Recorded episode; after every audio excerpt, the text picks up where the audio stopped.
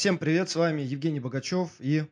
И Георгий Темичев, всем привет. И тема нашего сегодняшнего эпизода будет посвящена коленным суставам. Мы уже поговорили а, про разные регионы, мы проговорили а, про плечо, про локоть, мы говорили о ягодицах, а, самая хайповая тема, да, самая популярная такая. Вот. И сейчас мы поговорим про коленные суставы, какие проблемы встречаются у людей ведущих активный образ жизни, ведущих пассивный образ жизни, ведущих экстремально активный образ жизни и так далее. То есть, какие проблемы бывают, как их избежать, что делать, чтобы не усугублять эти проблемы в случае их появления и максимально быстро с ними разобраться. Коленный сустав очень сложный, испытывает колоссальные нагрузки, а, даже когда человек идет, тем более, если человек э, бежит или выполняет какие-то прыжки, и тем более, если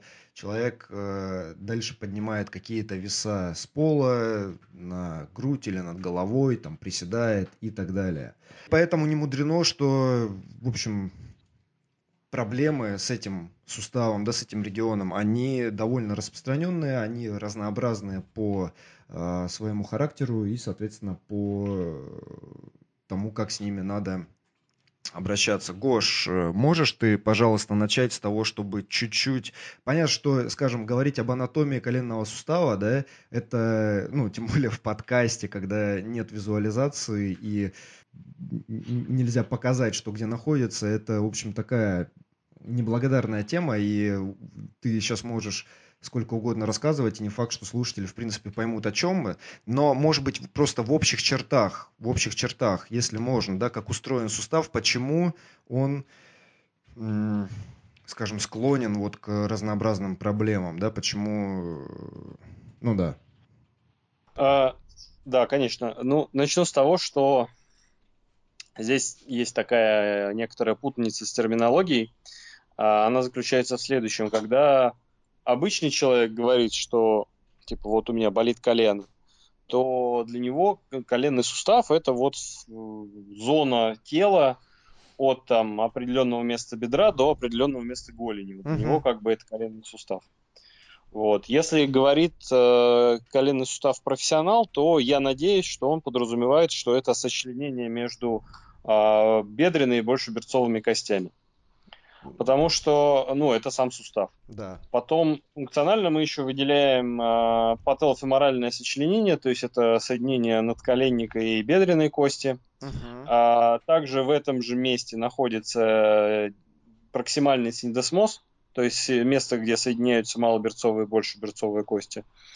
А, и все вот это вот, э, это я только про кости сейчас сказал, да, и все это называется, соответственно, коленный сустав. Uh-huh. А, Механика этого всего довольно э, сложная. Э, сустав двигается в трех плоскостях, и особенности движения зависят от амплитуды сгибания и разгибания.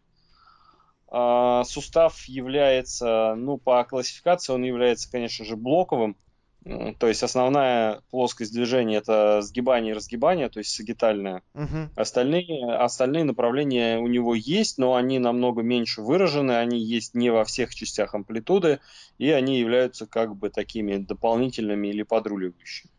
Угу. Плюс сустав э, расположен, ну можно сказать, что достаточно низко, а, то есть это ниже поясницы, да, ниже тазобедренного сустава, это, конечно, все очевидно, но из этого вытекает э, то, что э, выше лежащие регионы, да даже иногда и шейный отдел позвоночника, угу. могут давать э, симптомы в области коленного сустава.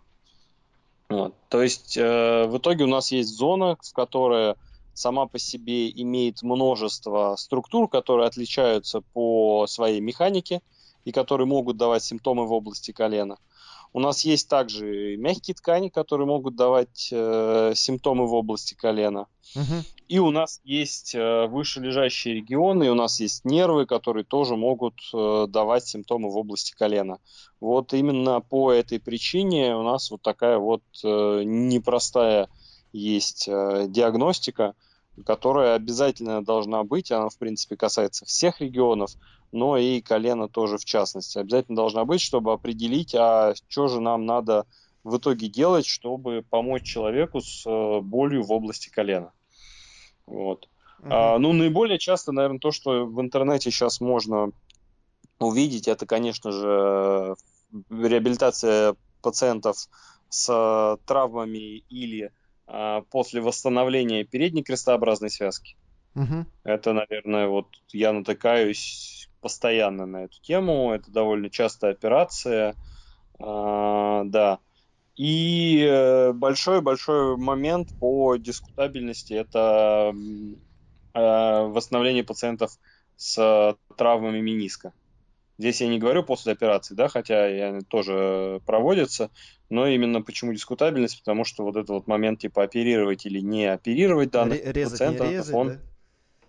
Да, да, да, он всегда находится на поверхности, и дискуссия между э, хирургами и специалистами по реабилитации, конечно, эту тему э, всегда ведется, несмотря на наличие, например, э, довольно хороших исследований, хороших руководств.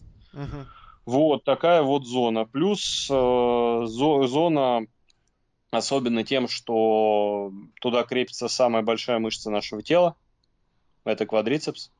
Uh-huh. А также сустав э, не прост тем, что, например, там есть э, коленная чашечка. У нас несколько таких э, структур, которые вплетаются в... С одной стороны, в них вплетается мышца, с другой стороны, она вплетается в сухожилие.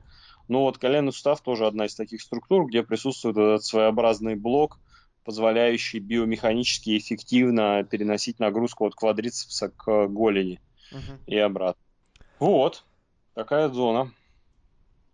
Да, зона, зона очень-очень сложная. Давай, знаешь, как мы тогда пройдемся по, ну вот разберем вот эти несколько моментов, да, это крестообразное, это переднее крестообразное, прежде всего, это там с менисками вопрос, вопрос дальше, который тоже часто, который часто я вижу, это пателофеморальный синдром, mm-hmm. что, что, что он под, под собой подразумевает, да, и так далее.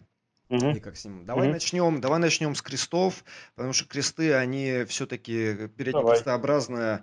А, вот я когда вижу эти случаи, это практически всегда либо э, спортсмены какие-то, это игровые виды uh-huh. спорта, да, это футбол, это баскетбол, что-то такое. То есть виды спорта, где присутствуют высокие скорости движения, где присутствует разнонаправленная скорость. То есть когда атлету нужно ускориться, затормозить, изменить направление движения и вот, вот это все повторять, и особенно в условиях утомления. Это могут быть виды спорта типа регби, где есть еще и контакт, то есть где тебе в ногу может кто-то просто влететь, да, сбоку. То есть вот Э, то, что я видел, это в основном большая часть, это э, либо профессиональные атлеты, либо, соответственно, любители, но вот в этих игровых и контактных видах спорта. У обычной популяции, ну, это наверняка тоже есть, это почти всегда, наверное, что-то такое с внешним воздействием, но ты, я думаю, это лучше. Ну, за, обычную, за обычную популяцию я могу сказать. Да, да, да. Э, тут все довольно просто. Это большое число горнолыжников, Угу. И если кто-то ездил на горнолыжный курорт, а я как раз из таких, кто ездит э, периодически на эти курорты, угу. то там э, издалека видно людей на костылях-вортезах. А, вот это как раз люди, которые падают на горных лыжах или на сноуборде с фиксированной голенью и скручиваются в том или ином направлении, травмируя себе ткани колена без уточнения, потому что там одновременно может много чего травмироваться. Uh-huh. И ПКС, и мениски, и у меня даже на консультации был пациент, у которого все связки колена были порваны, вот, вот все, то есть uh-huh. там и ПКС, и ЗКС, и две, и две коллатеральные связки, то есть он порвал себе сразу все, и ему там этапно трансплантировали все это. Smart. Вот, так, такой, да, да, там так тяжело все было. И, э, да, и у обычных людей еще, где же я еще видел?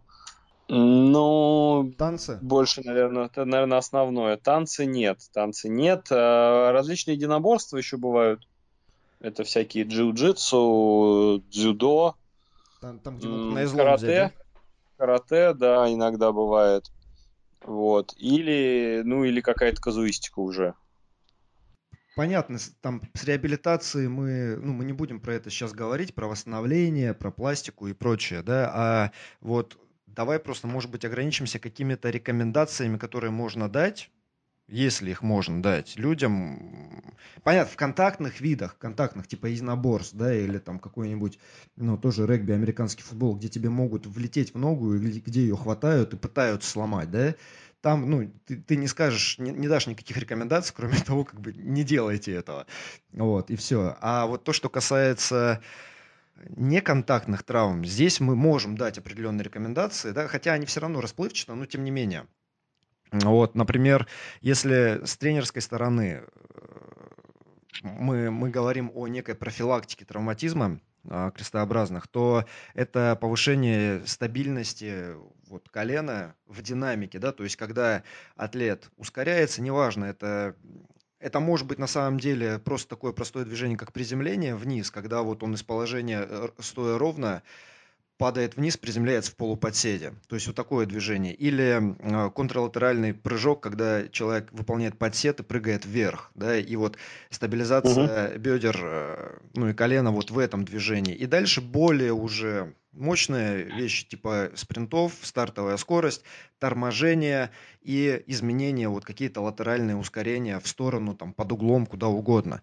То есть, если мы говорим о физической подготовке мы должны оценивать биомеханику движения вот в этих, скажем, движениях, да, то есть как, как, как, как у человека, как у атлета происходит стабилизация, и если у атлета этой стабилизации недостаточно, то есть мы видим, что при приложении усилия к опоре у него идет э, вот этот сильный вальгус, да, то есть бедро сильно уходит внутрь, и для нас это некий там флаг красный, что при выполнение вот таких движений в условиях утомления на какой-нибудь скользкой э, поверхности и прочее, человек склонен к тому, что вот в этом биомеханически э, там, таком компромиссном, да, плохом положении он может угу. повредить себе, соответственно, эти связки. И мы улучшаем, опять-таки, за счет плеометрики, за счет контролируемых прогрессий в спринтах, в разнонаправленных спринтах, за счет просто стандартной силовой работы, в том числе унилатеральной, односторонней, когда человек на одной ноге работает. Вот стараемся эту стабильность повысить. Вот, при этом, при этом а, ладно, я к этому лучше позже вернусь. То есть это, это вот просто с, со стороны, а, скажем, тренировок, да, что, что можешь ты со стороны, скажем, медицинской э, добавить, вот, посоветовать, какие рекомендации по, мы можем по, дать? По профилактике-то? Да. А, и я со своей стороны, как, как человек, к которому приходят люди в основном после горнолыжки, могу сказать, что э, перепроверяйте, как у вас настроено оборудование Угу. Потому что самое частое это то, что лыжа не отстегивается и просто ногу выворачивает в обратную сторону. Это вот чаще всего я слышу. А, и, безусловно, это, да, то, что ты говорил, физподготовка. То есть это базовые, базовые физические качества, особенно когда на утомлении техника начинает меняться, люди начинают использовать какие-то альтернативные э, стереотипы, или им uh-huh. просто не хватает там взрывной силы или абсолютной силы, а, во время выполнения чего-либо. Опять же, они ломают технику, и от этого происходят различные падения с последующей травмой. То есть это физподготовка и проверка оборудования. По сути, это э, вот основное, наверное, что я для себя, по крайней мере, выделил э, в профилактике. Э, именно ПКС и травм колена. Угу. Гош, знаешь, у меня только один вопрос про пластику, пожалуй. Это когда ее когда лучше подумать трижды, делать ее или нет, да, в каких случаях, и в каких случаях ее все-таки делать, а, вот, и какие, не знаю, может быть, статистика успешных пластик, потому что, насколько я знаю, она довольно высокая, да, вот, вот именно с крестообразной. Там, в общем, скажи, ну, ты, ты лучше, я думаю, да. следующий. Статистика ведется в основном а, относительно профессиональных спортсменов, uh-huh. потому что это категория, у которой Э, довольно большие ставки на карту относительно функционального восстановления э, их после травмы и пластики ПКС. Угу. Если говорить, давай начнем с общих рекомендаций. Если говорить про общие рекомендации, кому стоит, не стоит, то здесь, конечно, есть такое э, зыбкое поле. То есть, если произошла э, травма и а, нужно очень-очень-очень быстро восстановиться с гарантией, uh-huh. то есть, например, это ну, реально профессиональный атлет, тогда действительно стоит э, прооперироваться и дальше проходить курс реабилитации. Но помнить, что это долго. То есть, в принципе, общие рекомендации сейчас по возврату к игре довольно длительные сроки имеют, а спортсменов – спортсменам ну, не всегда имеется у них возможность э, все эти сроки соблюдать, им надо быстрее. Uh-huh. А если говорить про обычных людей, то тут такой вариант, если, например, это полный разрыв ПКС, можно, в принципе, пробовать м- смотреть, какое, какое будет функциональное состояние колена. Потому что, в принципе, сейчас известно, что есть такая категория людей, их называют справляющиеся. Угу. То есть это люди, у которых на МРТ есть полный разрыв ПКС. Угу. При этом э, функционально у них э, колено абсолютно стабильно, абсолютно мобильно, э, и они не испытывают вообще никаких затруднений. И у таких людей, в принципе, проводили исследования, по-моему, оно 20 лет шло, и смотрели, будет ли большее количество артроза у людей Э, которые не делают э, пластику ПКС, но при этом, опять же, не испытывают никаких жалоб относительно колена. И нету таких людей в сравнении с теми, кто сделал в итоге пластику ПКС, меньшее количество артроза даже, просто потому что не было никакого оперативного вмешательства и никто в колено не лазил. Вот, то есть, uh-huh. если у вас есть даже полный разрыв ПКС, но при этом колено абсолютно функционально, и не вызывает никаких э, затруднений, то, то, в принципе, вы можете операцию и не делать. То есть вот сейчас есть такой консенсус. Опять же, это может меняться, то есть бывает, что люди переходят из вот этой категории справляющихся в категорию не справляющихся. Угу. Тогда можно пробовать э, реабилитировать. У меня была такая пациентка, у нее как раз колено было стабильно, стабильно, стабильно, потом хоп, э, начало отекать. Мы с ней поработали, с ней у нас работа была направлена чуть-чуть на колено, и много мы работали с контролем бедра. И она обратно вернулась в категорию справляющихся, все в порядке. Uh-huh. Вот. А, то есть можно попробовать таким путем пойти. Но бывают варианты, у меня тоже такие были, когда ты работаешь, а сустав, ну, все еще не дает человеку нормально жить. То есть он продолжает отекать, он не дает э, нормально функционировать тебе. И тут вариантов, конечно, нет, надо идти оперироваться и потом проходить э, реабилитацию. То есть стратегия может быть разная в зависимости от того, как вообще себя э, колено пациента в данном случае ведет. То есть можем мы его там, ну, назовем это даже, наверное, скомпенсировать uh-huh. или нет. Если да, то в принципе стоит выбрать именно такой вариант, потому что по срокам это получится даже быстрее. Если нет, тогда оперируем, потом реабилитируем. И вот еще ты сейчас говорил про, про артроз, про вот это исследование долгое, да?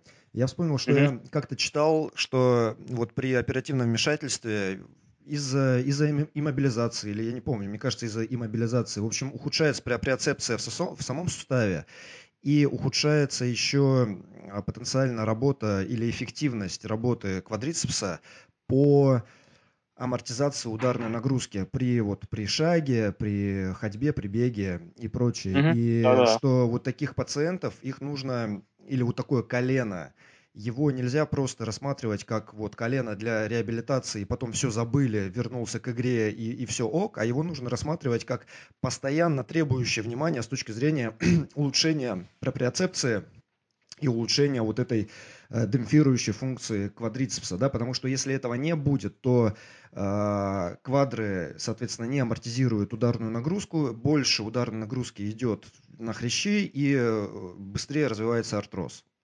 Да, действительно, это есть. Оно единственное связано не с а, иммобилизацией, оно связано, в принципе, с тем, что в этом месте была а, травма. То есть это угу. описано не только у пациентов после ПКС, а, такую же стратегию выбирают и пациенты с а, тендинопатиями угу. колена, в частности, собственной связки надколенника.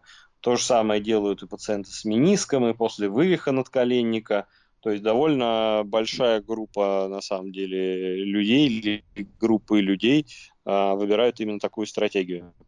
Угу. И с, таки, с таким просто надо работать. Ну, на мой взгляд, э, это очень важно, вернуть именно способность самой большой мышцы эффективно выполнять свою функцию. Вот это важный момент. Да. А, и если мы этому не уделяем внимания, то пациенты действительно остаются с этой стратегией. Но в повседневной жизни это не видно. То есть, если мы говорим про обычных людей, то ну, ходить он будет так же, садиться, вставать со стула он будет нормально – а вот если, конечно же, ставки поднять и заставить, например, его там бегать, прыгать и записать все это на видео, угу. то тогда, конечно, мы увидим разницу функции колена. И с этим надо работать, это надо тренировать, и, на мой взгляд, это не до, а, не до реабилитации, то есть когда мы не довели вот эти моменты, и они могут всплывать позже, когда, например, человек начнет заниматься какими-то хобби, ну, например, пойдет играть в футбол. Uh-huh. Вот, тогда, тогда, конечно, это может уже вылезать и создавать те или иные проблемы. Вот. А с, чем, с чем это связано? Наверное, это связано с э, травмой и отеком, которые приводят к э, ингибиции четырехглавой мышцы, uh-huh. которая во время всего этого процесса еще и атрофируется, и потом мы просто недостаточно ее тренируем. Вот, то есть не, не доводим, потому что к моменту, когда а, мы доходим до этого этапа, в принципе, проходит уже довольно много времени, и у пациента довольно сильно падает мотивация. Uh-huh. То есть он уже не, не, не мотивирован, если говорить про спортсменов. Соответственно, когда спортсмен уходит э, к тренеру в команду, он должен продолжать заниматься восстановлением колена, иначе э, колено так и останется в том же состоянии, то есть вот эта вот эксцентрическая сила и амортизация, они сами по себе не восстановятся, угу. и во время выполнения спортспецифической нагрузки мы будем видеть э, разную кинематику. То есть если мы все это снимем на камеру, то, конечно, это будет очевидно. Но угу. и у первых, и у вторых, почему такой процент, там, по-моему, до 40%, я могу немножко ошибаться, но около 40% а, не удовлетворены или не выходят на прежний уровень из тех, кто получил э, травмы и был прооперирован, а, потому что они не доверяют колену, и функция колена оказывается восстановлена не полностью. То есть, по сути, реабилитация не доделывается uh-huh. до конца. И, из, и может быть из-за нехватки времени, может быть из-за нехватки мотивации или внимания, но вот по этим причинам люди не могут довосстановиться. Я, в принципе, такое сам вижу регулярно, когда а, колено не довосстанавливают. Потому что если даже открыть любые а, руководства по реабилитации колена, то там у нас а, сроки прописаны обычно что-то в среднем около там трех, иногда чуть-чуть дольше месяцев. Uh-huh. Вот что-то такое. Но по факту, по факту, а, для того, чтобы более-менее восстановить э, колено, после такой травмы, если человек был прооперирован, то нам нужно где-то год. То есть год интенсивной реабилитации, когда пациент занимается, занимается, занимается.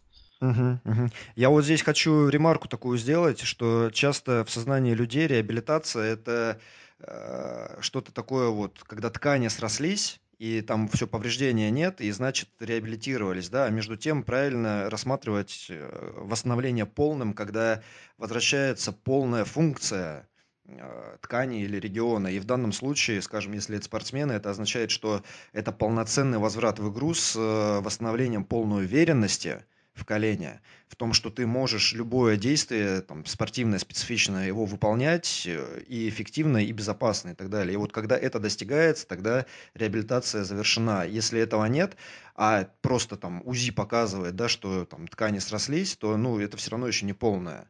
Мне кажется, многие вот, ну, чуть-чуть как бы путают вот эти понятия. Да, не надо реабилитацию с э, регенерацией путать. То есть это разные, разные вещи. Да. Ты говорил сейчас про, про вот это долгое восстановление. Я еще, знаешь, о чем вспомнил? Э, вспомнил о вот этих э, контузиях э, кости, которые тоже mm-hmm. со- сопровождают, да, и, и травмы крестов, и менисков, и прочие, которые как раз... Я просто помню, что читал какую-то статью, и в этой статье просто говорилось, что, скажем, э, именно мягкие ткани, они могут даже быстрее восстановиться, потому что вот эти контузии костей, они могут сохраняться гораздо-гораздо дольше. То есть повторный какой-нибудь рентген, он может показать, что вот этот отек костной ткани, он сохранился там и через год, и даже чуть дольше. Вот. Поправь меня, если я здесь не точен, да, и просто скажи, что это такое для слушателей более, более понятно, пожалуйста. Да, ну, контузия кости, по сути, это такой своеобразный, э, можно, можно назвать это компрессионным переломом, но дело в том, что такие вот контузии, они не всегда болезненные, это не, не всегда значимая для нас э, проблема. Uh-huh. А проблемой становится, в принципе, тогда, когда у нас действительно появляется раздражение э, нервов и появляется симптоматика во время выполнения функции. То есть тогда человек будет жаловаться, ну, например, когда он там идет, или когда он бежит, или когда он прыгает, у него возникает боль в колене. Uh-huh. И мы можем теоретически привязать это именно к контузии кости. То есть если очень клиническая картина будет похожа, то мы можем это все, в принципе, привязать. Вот. Но, опять же, не обязательно, э, но вот такое может быть. В принципе, такое бывает не так часто, и есть даже такое заболевание, в основном в подростковом возрасте, э, называется рассекающий остеохондрит. Mm-hmm. То есть это когда, когда вследствие а, длительной механической травмы кости образуется такой своеобразный а, очаг вот этой контузии, угу. и она стадийно течет, от рассекающий остеохондрит, и этот очаг может даже э, секвестрироваться и превратиться в такой вот отдельный сгусток, который, конечно, уже вот на этом этапе нужно будет оперировать. Угу. Но если, если сделать э, все достаточно рано, то потом это все может ну, на, поймать этот момент э, формирования вот этой контузии, то, в принципе, оно может уйти и в обратную сторону вполне себе. Но такая контузия, опять же, сохраняется довольно длительное время, действительно, как ты сказал, и длительное время она может быть на снимках. Угу. Это не является противопоказанием к выполнению физической активности, если а, функция колена восстановлена или реабилитирована. Угу. То есть вот это важный момент. А, почему возникает? Вследствие высоких объемов нагрузки может возникать и вследствие того, что человек просто не готов к этим высоким объемам нагрузки. То есть происходит утомление, и дальше мы начинаем просто вколачивать кость, кость а, формируя вот тот самый очаг контузии, тире, а, по сути, такого компрессионного перелома своеобразного.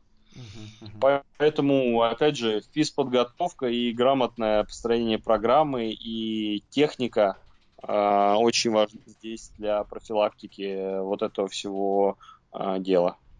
Так, ну что, тогда к менискам переходим, да, и к менискам, а, вот ты да. сказал раньше, что идет постоянная некая непрекращающаяся дискуссия между реабилитологами и хирургами, и между, собственно, вопросами, нужно ли оперативно лечить или консервативно и так далее. Угу. И ты когда про это говорил, я сразу вспомнил, что не так давно не так давно миниски, в принципе, удалялись, да, как вот он порван, а, ну порван, ну ладно, уберем.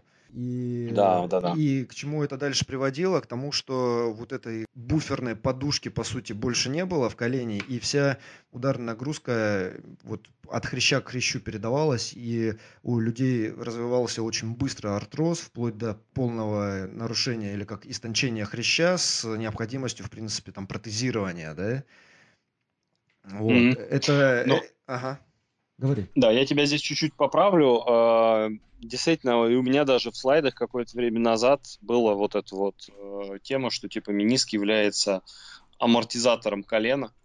А, на самом деле нет, это его не основная функция. Основная функция это все-таки проприоцепция и создание конгру- конгруентности, то есть чтобы одна поверхность была э, по форме подходящей к другой поверхности. Вот это его основная функция. Возможно, большее число артрозов формируется за счет каких-то дополнительных движений, то есть поверхности становятся не так конгруентны, угу. и от этого нагрузка на ткани растет во время движения. То есть, Давай возможно, вот это механизм Я тебя сейчас перебью чуть-чуть, мы скажем, что такое конгруентность, да. потому что я уверен, что 99% сейчас непонятно, да? То есть это, это соприкосновение суставных поверхностей, а, то есть когда вот одна суставная поверхность касается другой, там формируется некая площадь, пятно контакта. И вот, собственно, мениски, они там максимально повышают это пятно контакта, да, и вы все знаете, что чем больше площадь соприкосновения, тем меньше давление, да, и наоборот. То есть в случае, если, скажем, там менисков нет, например, ну неважно, короче, если вот это пятно контакта, оно минимальное, то сила, которая воздействует на это пятно контакта, она тем выше. Там, я не помню эти формулы, но там какие-то квадратичные эти соотношения, да. Вот, так или иначе, чем лучше конгруентность, тем лучше распределение вот этих реактивных, или тем, тем ниже реактивные силы э, между суставными поверхностями. Правильно mm-hmm. я все говорю, Гуш? А, ну, да, да. Вот, и давай дальше. Да. И еще один момент, это, конечно же, от, атрофия мышц, потому что после травмы будет э, возникать снижение объема мышцы, будет из, возникать изменение движения в самом суставе, uh-huh. и этот, опять же, будет приводить к повышенной, повышенной нагрузке на ткани. Вот. А будут возникать, соответственно, вот те самые Э, дополнительные движения и кинематика колена вследствие атрофии мышц будет э, изменена. А если говорить о том, отказались или нет сейчас от э, полного или частичного удаления менисков, то все еще данные операции проводят. Я не буду говорить к сожалению, потому что иногда, иногда к сожалению, э, данные операции являются неизбежными. необходимыми, угу. да, неизбежными просто по той причине, что объем травмы или тип травмы а, не позволяет восстановить а, мениск и тем самым избавить пациента от а, ограничения, которые накладывает на него данная травма. Ну, это полный отрыв, Поэтому... да, когда, когда мениск там болтается, уже блокирует сустав, правильно? Тут какие-то такие случаи? А, при полном отрыве, да, бывает, если совсем мениск там совсем сильно пострадал, то его могут удалять. Или если там а, есть э, отрыв по типу свободного лоскута, uh-huh. когда кусочек болтается, тоже могут.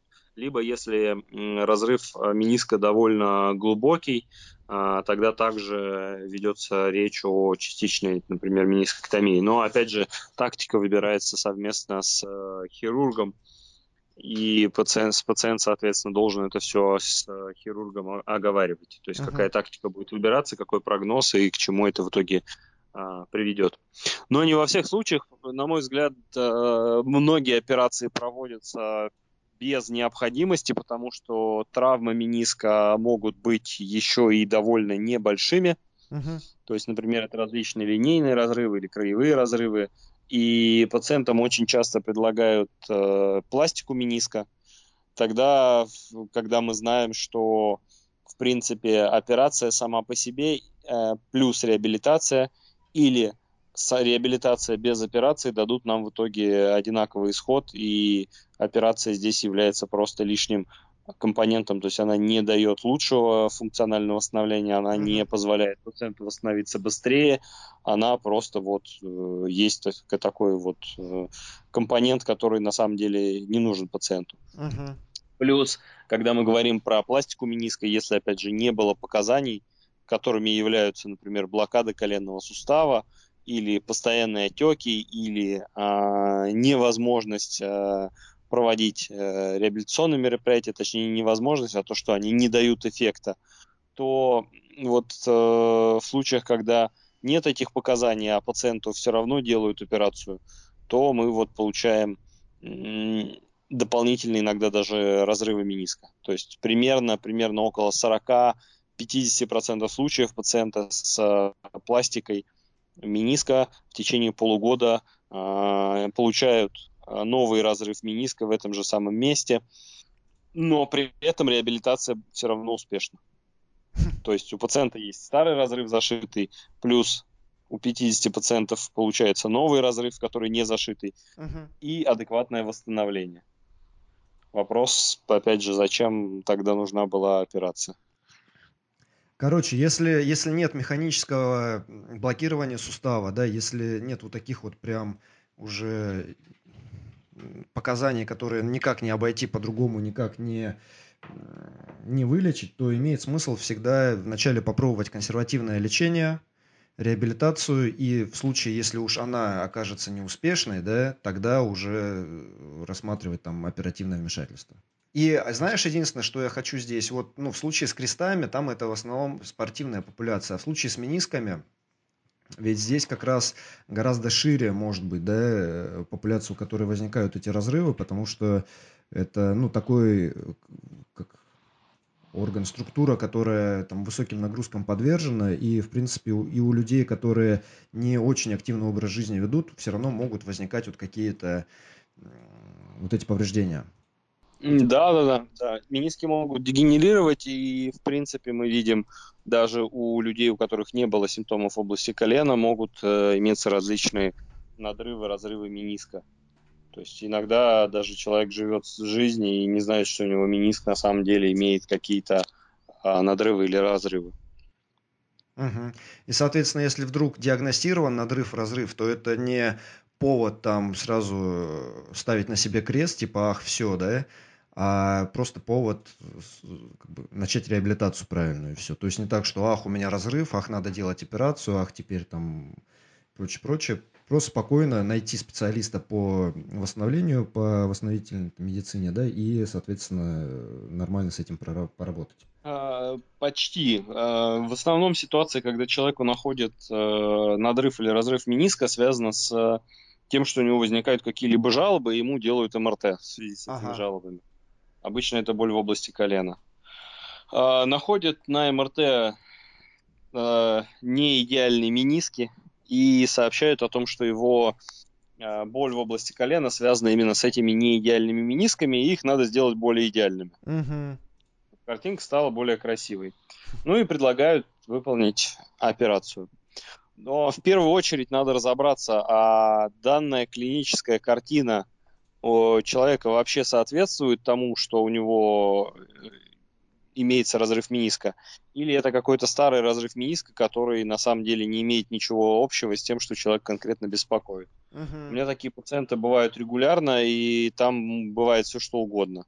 То есть это и нейропатии принимают за разрывы мениска, э, это и э, проблемы смежных суставов, например, э, проблемы надколенника принимают за проблемы мениска. Это и э, там всякие кресты, и пателофеморальный сустав, и синдесмоз, и что только не принимают за проблемы мениска. Uh-huh. При этом, опять же, предлагают оперативное лечение и пластику мениска, хотя там как бы делать с менисками особо ничего не надо, просто по той причине, что клиника не соответствует а, травме мениска. Uh-huh.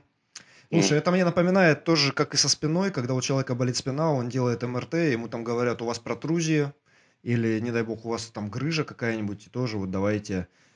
И, и это якобы вот там главная причина, хотя вовсе тоже не обязательно, да? Э, одно связано с другим. То есть это просто удобный, бывает удобный такой козел отпущения в кавычках. То есть в данном случае с коленом это могут быть не, как ты сказал, не идеальные мениски. Слушай, давай мы тогда перейдем плавно к вот этому пателофеморальному синдрому. Да, давай, давай. И я не знаю, как у нас, вот в англоязычной и литературе, и спортивной среде я это вижу э, очень часто. То есть это э, вот, ну, равно боль в колене, да, там, какая бы она ни была, там, вот это называют пателофеморальным синдромом, и дальше как-то с ним начинают работать. Что это такое? И, ну, и дальше там давай продолжим. Сначала да, ну, вообще, пателофеморальный синдром – это, ну, наверное, одна из э, самых частых причин э, боли в колене, и, в частности, описана она очень много у популяции бегунов uh-huh. на длинной дистанции. Потому что, опять же, данная проблема даже в англоязычной, опять же, литературе имеет название колено бегуна.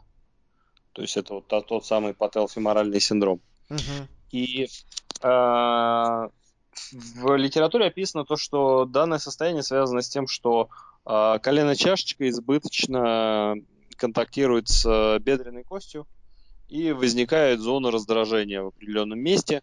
То есть это такая разлетая боль в области коленной чашечки может быть по наружнему краю, может быть за коленной чашечкой. И э, она связана, с, опять же, с физической нагрузкой. То есть, если человек бегает, или когда он бегает, то у него возникает боль в колене. Когда он не бегает, боль в колене, ну, как минимум, э, ниже и беспокоит его только в периоды длительного, длительной неподвижности. Например, когда он долго сидит или лежит. Угу. Вот, вот такая кли- клиническая картина у этого состояния. А причины, причины совершенно разнообразные, они довольно многофакторные. Это и общий уровень физической активности, это и то, как составлена тренировочная программа, это и биомеханические факторы, например, оверстрайт, то есть когда человек загружает стопу сильно перед центром тяжести. Uh-huh. Это и иногда стиль контакта может быть, э, там пяточный против контакта носком. А, это и частота шагов в минуту, эм, это и количество сна, это и то, как, где человек бегает. Например, если он э, не бегал по не бегал по длительное время по этому, как его, по треку, да, и тут да. неожиданно начал бегать по треку, например, зима началась, то у него в одной ноге как раз может именно из-за того, что он вот в этом новом месте начал бегать а, прежние высокие объемы, развиться, опять же, данное состояние. То есть факторов может быть довольно много, а, я даже сейчас не все перечислил, там всякие типа проблемы с питанием, с гормонами, угу. с, э, на работе, в семье, то есть все это может э, быть компонентом э, проблемы, которая называется патологофеморальный болевой синдром. Вот. Так, да, и у, у фитнес-популяции, у кроссфитеров очень часто тоже это возникает, ну, относительно часто, может быть, не так, как с плечами. И почти всегда это тоже какая-то избыточная нагрузка Приседания в разной форме, да, то есть приседания, когда человек тренирует приседы, или приседания в какой-то кондиционной смешанной работе, когда он делает выпады или там бросает мяч из седа в мишень или вот что-то такое, плюс к этому объемы плеометрики неконтролируемые, плюс к этому объемы беговой нагрузки, а, плюс к этому все, что ты сказал, да, mm-hmm. и тоже довольно часто колени начинают о себе напоминать, да, сначала там как-то поднывая, а потом, может быть, все сильнее и сильнее, если человек не обращает на это внимания. А, что делать? Вот возникло что-то такое, да, ну, на самом деле мы, мы это каждый раз говорим, мы это повторим и сейчас, да, если возникла боль, идите к врачу. Да, да. Я думаю, что это надо достаточное количество раз повторять, чтобы у людей это закреплялось, да, как первое, первое действие, не разогревающая мазь, не там что-то еще, не хондропротекторы, э, начать пить, а сходить все-таки к врачу, который способен диагностировать сначала саму э, причину боли, точнее, ну, ну да, да, причину боли и помочь устранить причину и потом помочь устранить там, собственно, повреждения, которые там могут быть. Да. Да. Как лечить, в смысле это? Ну, лечение заключается в, в принципе, опять же, в контроле и в изменении вот тех компонентов, которые я описал. То есть, если мы говорим, э, например, про а, какие-то биологические составляющие, то это, безусловно, упражнение для а, улучшения функционального состояния колена. Угу. Это, например, а, мое любимое разгибание колена в тренажере. Шикарное, mm-hmm. шикарное упражнение, и оно очень эффективно для данного состояния. Это различные упражнения для мышц разгибателей бедра и наружных ротаторов бедра для того, чтобы контролировать э, э, бедро во время опоры. Mm-hmm. Это различные варианты специальных беговых упражнений. Это коррекция техники бега, если вы занимаетесь бегом, или коррекция техники каких-либо э, движений ног если mm-hmm. они как-то связаны с а, нагрузкой на а, с изменением нагрузки на колено. Это коррекция объемов, это коррекция а, иногда стиля контакта, это, соответственно, коррекция компонентов сна, отдыха, питания, может быть, uh каких-то вот, вот таких вот вещей. То есть здесь, здесь э, объем того, что можно делать, довольно, на самом деле, широкий. И каждый раз вот это вот а, для пациента подбирается. Я еще могу добавить, что если, предположим, у вас нет возможности сходить к врачу или нет подходящего специалиста или что-то еще, первое, что вы можете сделать, это оценить свою технику, то есть проанализировать. Вам, если вы не владеете этими навыками, вам надо будет Э, каким-то образом эти навыки развить и суметь проанализировать, скажем, свою технику бега или технику приседания, да, и попробовать ее модифицировать в первую очередь. То есть, скажем, если это приседание, когда вы садитесь вниз и э, у вас очень вертикальная спина и у вас колени идут, соответственно, вперед, да, большой угол острый угол в голеностопах, э, острый угол в коленях, и там высокая компрессионная нагрузка, Э, можно попробовать более тазово доминантно делать эти приседания, то есть садиться больше назад, чтобы вот эту компрессионную нагрузку, допустим, чуть поменьше сделать. То есть это вариации приседов на коробку или вариации приседов с ограничением глубины, ну вот, вот что-то такое. Второе – это оценка объемов тренировочных, потому что вполне может быть так, что они слишком, точнее, почти наверняка объемы слишком высокие. И, скажем, опять же, вот среди там кроссфитеров это как это возникает? У человека такой думает, мне нужно улучшить присед. И он находит какой-нибудь цикл тяжелоатлетический, какой-нибудь там объемный, я не знаю, там, смол, э, там, цикл Смолова или что-нибудь такое. Он его себе берет полностью – там приседания три раза в неделю. А плюс к этому он еще делает всякую специальную работу, то есть всякие метконы, э, смешанная такая, и там броски мяча, и там прыжки на тумбу, и там двойные прыжки, и там бег и прочее, да. И в итоге он там несколько недель такой, о, класс, присед растет, присед растет, присед растет. Потом э, колени начинают поднывать, и потом они начинают болеть, и потом грусть, тоска, печаль и прочее. Вот, то есть необходимо уметь, опять же, учитывать и оценивать общие объемы нагрузки и вовремя начинать начинать ее просто корректировать. То есть, если возникают тут какие-то такие боли, просто ее снижать, да, перераспределять и давать тканям адекватно восстанавливаться. Еще один да. момент, еще один момент, это вот, ну, постоянная работа над качеством мышц, над тонусом.